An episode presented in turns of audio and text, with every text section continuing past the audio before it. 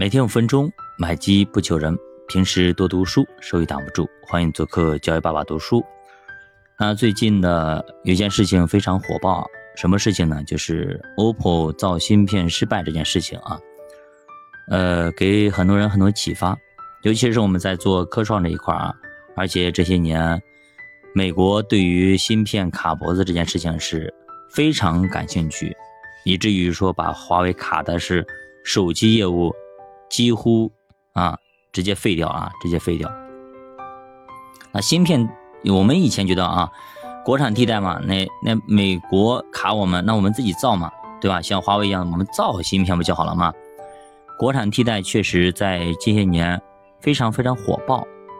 那有些东西呢，确实可以造啊，有些东西呢，说实话，造的成本还是蛮高的，门槛还是挺高的。它不像你模仿一个山寨的一个手机啊，或模仿一个山寨的一个玩具这么简单。啊，它研发里边的东西太多了啊，太多了。以前我记得有一个人好像说过啊，说你要研制出来芯片的一个东西啊，需要几个诺贝尔奖的获得者才可以进行。也就是说，他拼的是真的是人才，拼的是技术。如果你没有，还真不行。即使你真的有了方案，有了技术，你自己没有设备，你还造不出来。比方说台积电。对吧？他不给你生产，美国不让他生产，好嘞，那华为就即使掌握了技术，你也生产不出来。所以这玩意儿它确实是一个非常非常高门槛的一个东西。但是在 OPPO 宣布造芯片失败之前，我们可能还觉得我们的芯片之路大有可为，就像咱们的新能源车一样的。但是 OPPO 宣布。破产之后，很多人可能开始正视这个领域。原来芯片还真不是那么容易造的。呃，这则消息呢是这个 OPPO 的这个关于芯片的这家公司啊，叫呃哲库啊哲库，他的负责人刘军啊，也就是公司的 CEO 啊，面对镜头啊，面对。三千多人的芯片团队一度是哽咽落泪，啊，他说不是你们做的不够好，你们产品产品不行，还是你们还也不是你们不负责任，也不是你们不努力，而是咱们 OPPO 确实活不下去了，投不下去了，这个芯片已经烧了五百个亿。可能还没见水花，如果继续烧，可能还不知道烧到哪里去。他原话这样说的：“他说，全球经济和手机行业现在极其的不乐观，公司的整个营收远远达不到预期，所以在这样的一个大背景之下，芯片这样一个巨大的投资，将是公司承担不起的，它简直就是一个有老虎。”其实芯片的研发确实是一项非常巨大的投资。二零一九年八月份，OPPO 高调宣布正式成立芯片设计公司哲库科技。当时，OPPO 创始人也就是段永平的四大弟子之一的陈永明亲自来站台，宣布五百个亿投入芯片底层技术的自研，也就是自主研发，重视程度不言而喻。然后接下来就是到处的招兵买马，对吧？像这三千人的团队，他哪里找？他肯定从对吧？英特尔啊等等啊这些大公司里面、大厂里面去挖呀。你想想看，你花不花重金，怎么可能挖出来这些技术人才呢？所以说，每年的工资的费用，可以说肯定是小几千万，肯定的，对吧？所以这样的每年还有大批量的投入研发的一些费用，单单人才这个费用就很多，再加上一些研发费用，所以说你这五百个亿，说实话啊，真的不多啊，真的不多。他的团队确实也很厉害，像硕博比例高达百分之八十，五年以上芯片经验的人超过百百分之八十，这是一个非常了不得的一个人才库。那后来他他也发布了什么什么马里亚纳什么计划。也真的是在二零二一年年底做出了 NPU 芯片。当时酷哲可谓是非常非常高调。当时他们就说啊，我们要挑战的是中国华为的海思芯片。当时确实一度是人气非常非常旺，但是谁成想啊，酷哲再一次出现我们在我们视野里边，是关闭、裁员这些消息。那众所周知，硬件一直都是硬核件，需要重金投入研发。大家都觉得华为很牛，其实这些年大家知道吗？华为在芯片领域投的钱可不只只是五百个亿。华为可以这样说啊，它投进去不知道多少个五百个亿，几千个亿起都往上砸。华为把它净利润的百分之二十五都砸进去了，啊，所以说砸了几千个亿啊。所以你跟华为比比，你 OPPO 这五百个亿，总共才五百个亿，真的是不值得一提。所以你能溅出一点水花已经不错了。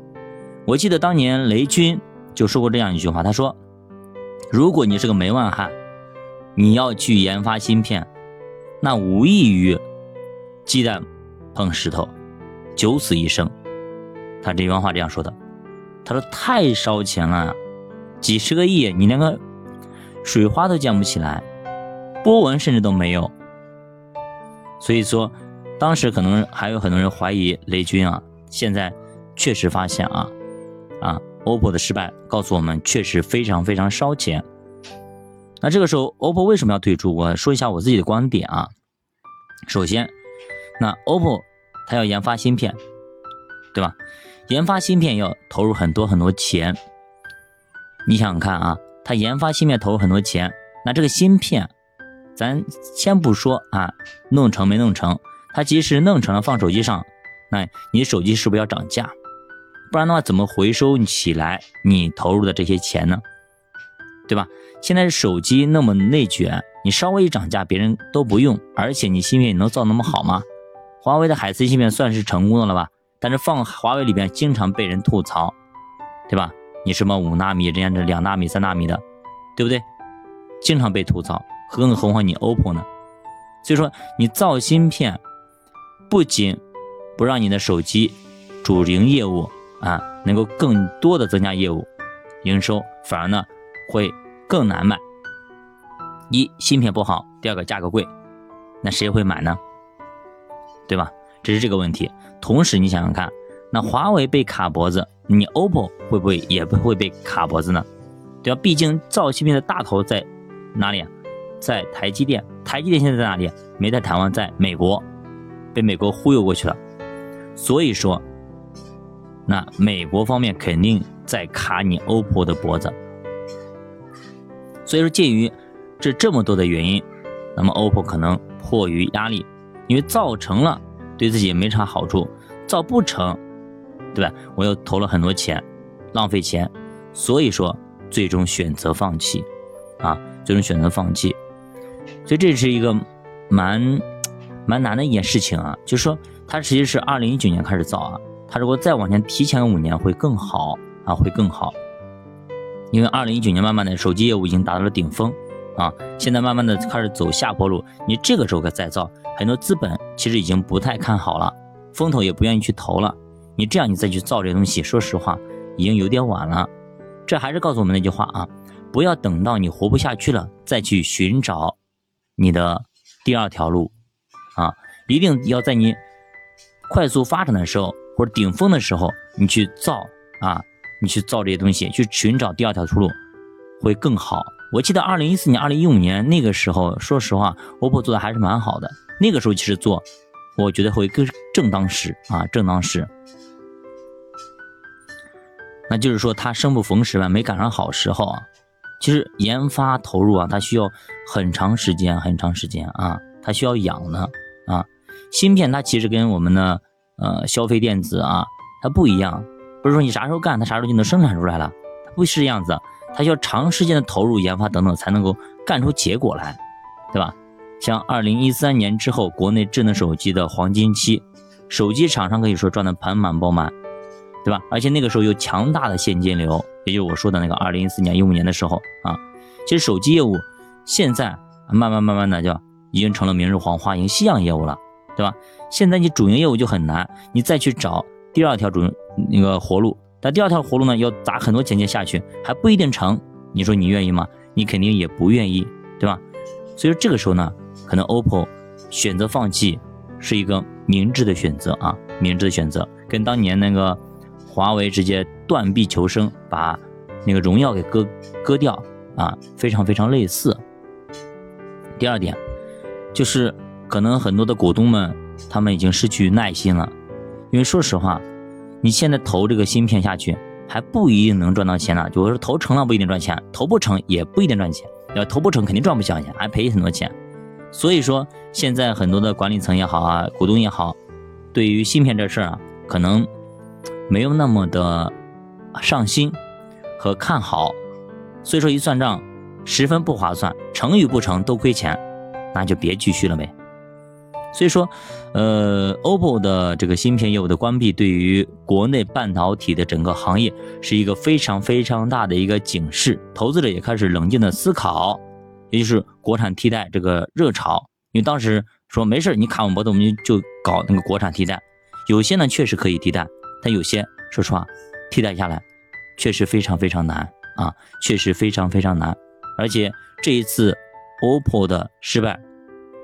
可能让很多投资半导体芯片的这些投资者们失去了信心，啊，甚至彻底的失去了信心，啊，市场可能对于这一块可能就没有那么的看好，因为像 OPPO 这样的一个公司，五百个亿都砸不出来水花，那更何况那么多小公司，比 OPPO 还要小的公司，那可能更加的没有希望，那么它融资起来会更加的难，可能更多的一些投资者会。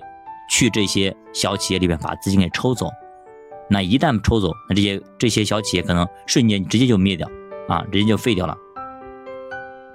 但是呢，也嗯，说实话，你说那个芯片就没有未来了吗？也也不见得啊，也不见得啊，大家也没必要那么的悲观，因为芯片这个事和半导体这个事啊是卡脖子。那为啥卡你脖子？说白了，这个是个正道啊，它没卡你房价嘛，对吧？你房价随便涨，它不会卡，因为什么？因为房价随便涨涨天上去，就像日本一样的，一趴地上好几十年，啊，这是个歪门邪道，不能走啊。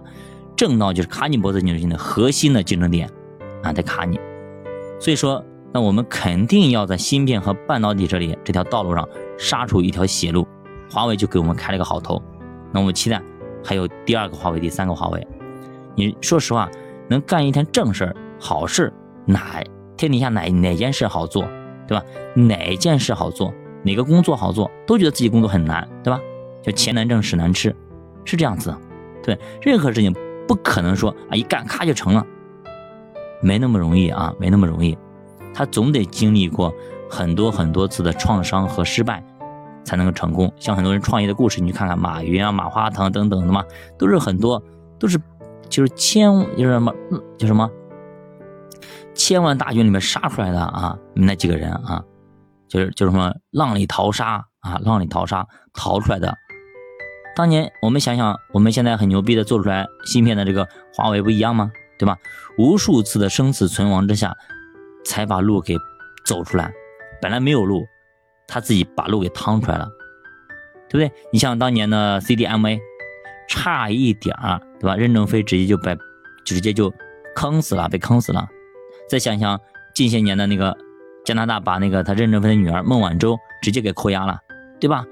得搞你，也照死了搞你，对不对？但是坚持下来之后呢，对吧？每次呢，任老爷子都说啊，寒冬一来，寒冬要来啊，什么什么等等等等，说了很多次了，对吧？但是呢，是不是又挺过来了？所以说，坚持坚持到最后，柳暗花明又一村。当年有很多做通信业务的著名公司都倒在了。啊，哪里？黎明之前，还有一些像家电企业，也倒在了需求大大爆发之前。这怎么说呢？对吧？所以说，现在随着这个人工智能的兴起啊，以后啊，整个芯片半导体行业即将迎来一个非常非常大的一个周期啊，新的算力需求已经产生啊，所以说以前老的那些芯片一些东西啊，可能都要被替代掉。要换新的了，比方以前的用的功能机，现在智能机了，不仅仅要求你通话质量，要求你的内存运行速度等等等等等的照相啊等等，会有很多。所以像英伟达等等这些芯片巨头，它率先就找到了新的需求点。那由于各大厂商开启了 AI 的军备的这种竞赛，所以它的一百系列芯片现在已经供不应求了。那么很快就会出现技术的扩散，对吧？像那个安卓系统的一样的，刚开始有，开始慢慢扩散，一下子扩散整个市场全在用啊。那么在高端芯片的拉动之下，对不对？